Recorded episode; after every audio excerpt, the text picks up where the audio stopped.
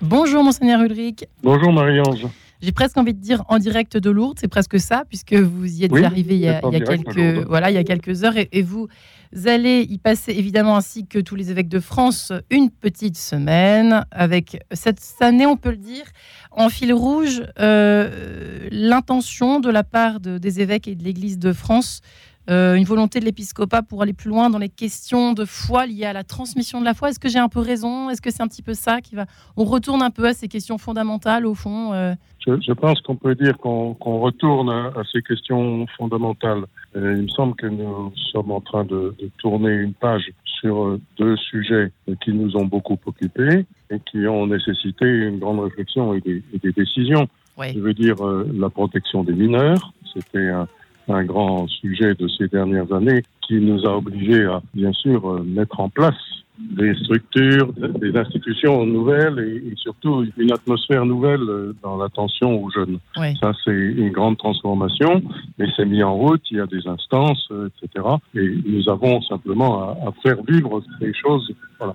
Quant à l'organisation de la conférence, ça nous a aussi beaucoup occupés. Aujourd'hui, euh, nous mettons en, œuvre des décisions que nous avons prises. Donc, ceci n'est pas derrière nous, mais dans les occupations de l'Assemblée, nous avons un peu changé de, genre. Oui. Euh, et, nous en sommes euh, satisfaits. Voilà. Hmm. Alors, dans, dans l'organisation de cette semaine, j'imagine qu'il y a des, Au menu du jour, qui, quels sont les sujets qui vous tiennent particulièrement à cœur, Monseigneur Qu'est-ce qu'on peut en parler? Nous allons revenir sur euh, l'actualité toute récente et plutôt heureuse. Le, synode qui vient de se passer à Rome, nous allons avoir un compte rendu en direct par les évêques et la, personne laïque qui était au nom de l'Église de France. Mhm. Deuxièmement, nous allons revenir sur le rassemblement qui concernait la catéchèse à, Lourdes euh, la semaine dernière et c'était Kerigma. Nous allons revenir aussi bien sûr sur les rencontres méditerranéennes de Marseille avec la venue du pape et le message qu'il y a délivré. Et puis aussi, bien sûr, les, JMJ euh, très, très heureuses de cette année au Portugal. Donc quatre euh, événements importants de la vie de l'Église qui nous ont rejoints et, qui euh, marquent pour nous à la fois des moments heureux, mais des moments à partir desquels nous devons réfléchir pour aller plus loin.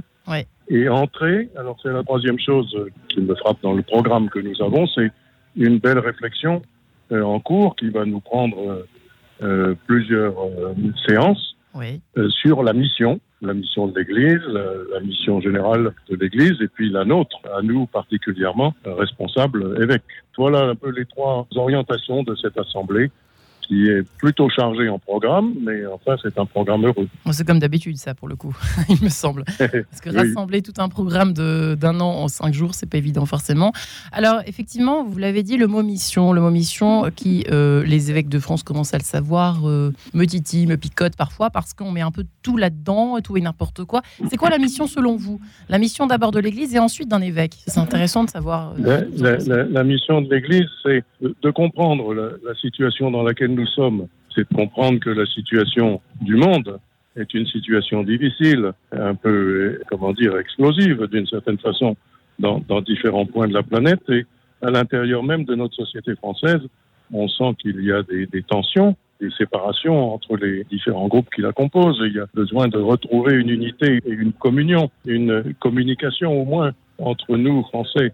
Et donc, euh, ça, c'est comprendre cette situation, et ne pas se décourager devant le, fait que nous avons une bonne nouvelle à annoncer comme, euh, comme chrétiens, comme euh, porteurs de l'Évangile, qui est que ce monde n'est pas, euh, comment dire, voué à la violence de façon définitive, mais qu'on peut lui annoncer la paix, le, désir de communion. Voilà comment j'entends cela. Et donc, quand, quand, je pense à mon ministère d'évêque, je, je pense à, à, l'encouragement qu'il faut sans cesse prodiguer dans ces situations difficiles. Euh, à l'heure où effectivement il y a une énorme disparité euh, dans la répartition euh, des fidèles en France, on connaît les, conditions difficiles parfois dans les ruralités, dans les zones plus, plus reculées et même dans, dans, certains, de, certaines villes de France. L'Église n'est pas aussi dynamique dans, dans, certaines grandes villes et dans d'autres petites ou moyennes villes. Ça, c'est quand même quelque chose qui fera partie un petit peu des sujets ou pas dans, dans, le cadre de la transmission de la foi. C'est un sujet de fait de, préoccupation. quand, quand, je rencontre des communautés chrétiennes, que ce soit bien sûr à Paris, mais aussi euh, celles que j'ai rencontrées précédemment et qui m'arrive encore de voir dans les diocèses que j'ai servis précédemment, je, je vois qu'il y a bien sûr un amenuisement de nos forces, ça c'est ça c'est clair. Mais d'abord, je suis pas sûr que nous soyons seuls à, à, à vivre cela dans, dans, notre société. Il y, a, il y, a, tellement d'éparpillement que beaucoup ont le sentiment de, de travailler avec peu de monde. Ouais.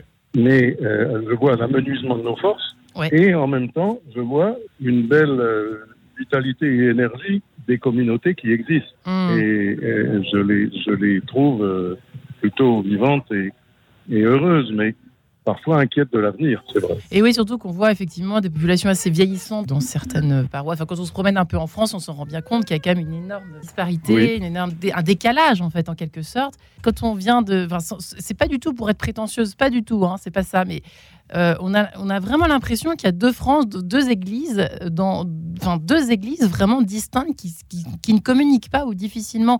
On le voit même dans la, même dans la liturgie, dans, dans la façon. C'est quand même. Est-ce que ça vous surprend Est-ce qu'il y a des, des- des choses peut-être euh, qui vont être discutées là-dessus dans les années à venir, les mois, les années à venir, pour rebâtir sûr, je Je sais pas. ça. ce qui- ouais, qu'est-ce qui se passe Je pense, je pense que nous, nous tous évêques, nous, nous sommes conscients de cela. Ouais, Et quand nous faisons assemblée, nous rencontrons des évêques qui, en effet, se trouvent dans des situations qui paraissent plus aisées que d'autres. oui, Et, et nous voyons des évêques qui sont euh, aux prises euh, avec des difficultés, notamment euh, de, de collaboration, c'est-à-dire d'avoir peu de collaborateurs pour la, la mission. Mm. Mais voilà, il y, a, il y a quand même, je trouve qu'il y a, il y a deux points, moi, qui me, qui me frappent Oui. quand même, c'est l'engagement des chrétiens et de l'Église au service des plus pauvres. Et ça, je crois que c'est très vivant euh, un peu partout dans Ouais. notre Église de France. Il est et vrai. ça, ce n'est pas.